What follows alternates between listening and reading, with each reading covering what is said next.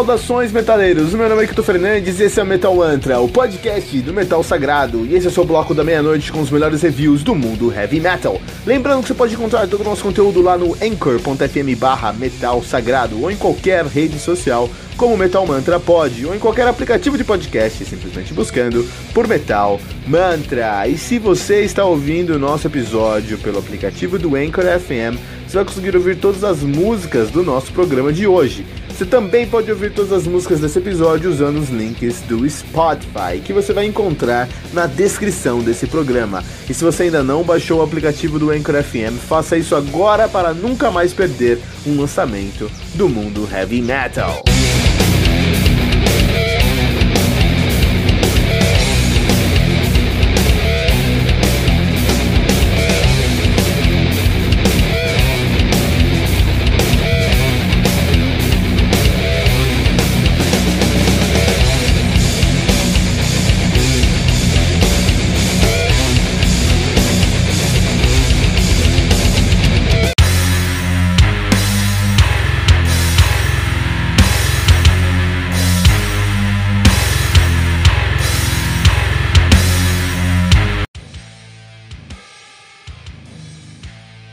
Machine, do Judas Priest, álbum lançado no dia 9 de outubro de 1978 pela CBS Records.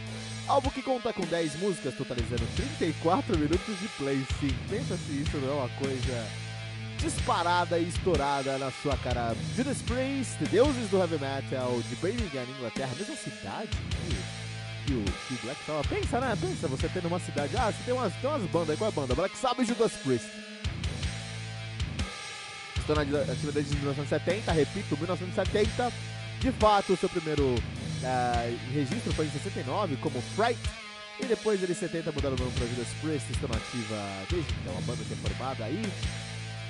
Desculpa, a banda que tem um, um, um, uma discografia bem extensa. Eles têm ali o Rock'n'Rolla, 74, Sad Wings of Destiny, 76, Sin After Sin, 77, Stained Class de 78, Killer Machine de 78, mas aí esse mesmo álbum foi relançado em 79 sob o nome de Hellbent for Leather. Hellbent for Leather. 80 nós temos o British Steel, 81 o Point of Entry, 82 Screaming for Vengeance, classiqueira. 84 Defenders of the Faith, classiqueira. Turbo de 86, Ram Down de 88, Painkiller de 90. Jugulator de 97, 7 anos de ato, hein, rapaz? Olha isso. Demolition de 91, Angel of Retribution de 2005, Nostradamus. 2008, Redeemer of Souls 2014, o excelente. Firepower de 85, a banda que atualmente é formada por Ian Hill no baixo, Rob Halford no vocal, Glenn Tipton na guitarra, Scott Travis na bateria e Rich Faulkner também na guitarra. O Rich Faulkner que tocou com a Lauren Harris, filha do lendário Steve Harris. Né? Então, olha só, interessante isso aqui. Os caras tinham lançado ali já álbuns é, icônicos, né? Eles tinham ali já o Standard Class, After Sin, Zero Wings of Destiny, que são bem agressivos, né? Se a gente parar pra pensar. E eles depois lançam o Killing Machine, todo mundo esperava uma coisa pesada, agressiva, paulada na orelha. E eles se aproximam mais do rock de arena. Olha isso. Com o objetivo, os caras tinham o objetivo de alcançar uma popularidade maior. E o Judas Priest trocou quase todo o seu peso único. E, e um trabalho de, de, de composição que foi muito ambicioso. Por um som mais básico, por um som mais direto, né? Que resultou para os fãs mais pauleiras num resultado decepcionante. Mas pra galera que queria conhecer o novo som, puta, aí os caras entraram nesse novo mundo que é o rock de arena, né? Isso foi bom pra carreira deles em muitos momentos. Mas é indiscutível se você compara a bateria de Killer Machine com a bateria de Sin After você fala, puta, alguém programou essa bateria no, no, no brinquedo de criança, cara. É muito diferente. Muito diferente a bateria. Por exemplo, né? Os. Uh, não tem mais solos. Esse álbum não tem aqueles solos. Tem solo, mas não é aqueles solos que você via, por exemplo, no Wings of, of Destiny, por exemplo. E os riffs estão muito mais power chord com, com, com notas mais longas. Aí me lembra mais rock and roll mesmo, mas assim, eles fizeram de propósito, né? Que é um ponto. Mesmo assim, olha só, os caras foram pro lado comercial. Isso é negativo? De certa forma, não. Você pode fazer o comercial bom. E no caso aqui, teve uma grande diferença entre os cara, o que os caras fizeram no Sin After Sin, por exemplo, e o que os caras fizeram no, no Killer Machine. Mas quando você escuta, por exemplo, músicas como Evil Fantasy, você tem o, o, o, o Judas Priest fazendo um som de arena, um hard rockão, assim, um hard rockão que podia estar num, num álbum do, do, do Journey que seja. Mas o vocal do Rob Hofford, ele tá aprendendo aquele dar um drive, transforma tudo isso aqui num clássico do blues rock, hard rock de arena, a melhor hard rock de arena que foi feito no mundo. Pra se escutar no carro, por exemplo, cara. Muito bem feito, muito bem feito. Então assim, no final do dia, uh, no final do dia, os caras se tornaram mais, mais, é, mais uh, popular, não popular, mas uh, comerciais sim, e consequentemente se tornaram mais populares também.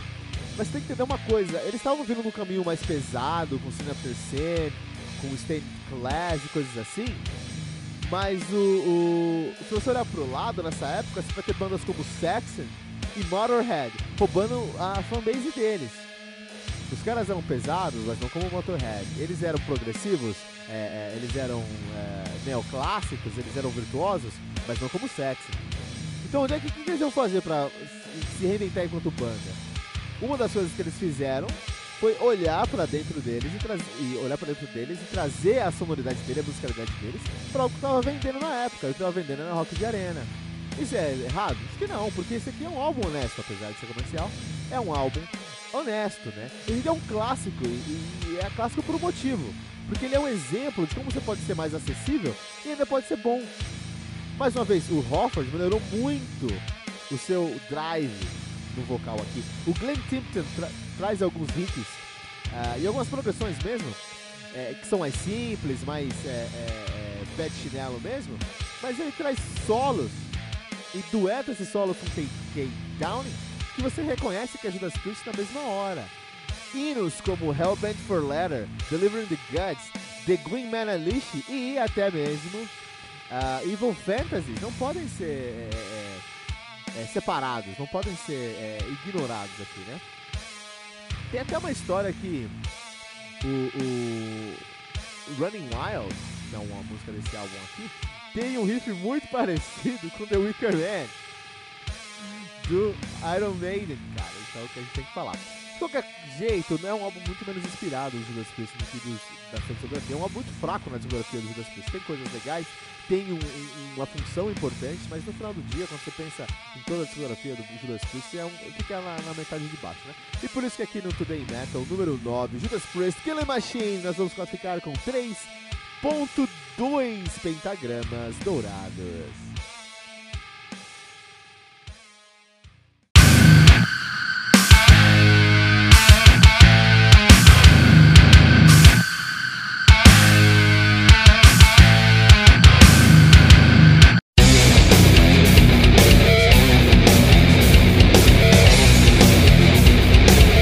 E ficamos por aqui com o nosso episódio de hoje, mas não se desespere, porque no Metal Mantra todo dia tem metal novo. Lembrando que você pode encontrar todo o nosso conteúdo lá no anchor.fm barra metal sagrado, em qualquer rede social como Metal Mantra Pod ou em qualquer aplicativo de podcast, simplesmente buscando por Metal Mantra. E se você está ouvindo nosso episódio pelo aplicativo do Anchor FM, você vai conseguir ouvir todas as músicas do nosso programa de hoje. Você também pode ouvir todas as músicas desse episódio na nossa playlist do Spotify, especialmente criada para esse episódio. Você vai encontrar o link na descrição desse episódio. Se você ainda não baixou o aplicativo do Anchor FM, faça isso agora mesmo para nunca mais perder um lançamento do mundo heavy metal. Não deixe de compartilhar esse episódio com todos os seus amigos headbangers usando a hashtag, hashtag Metal Mantra.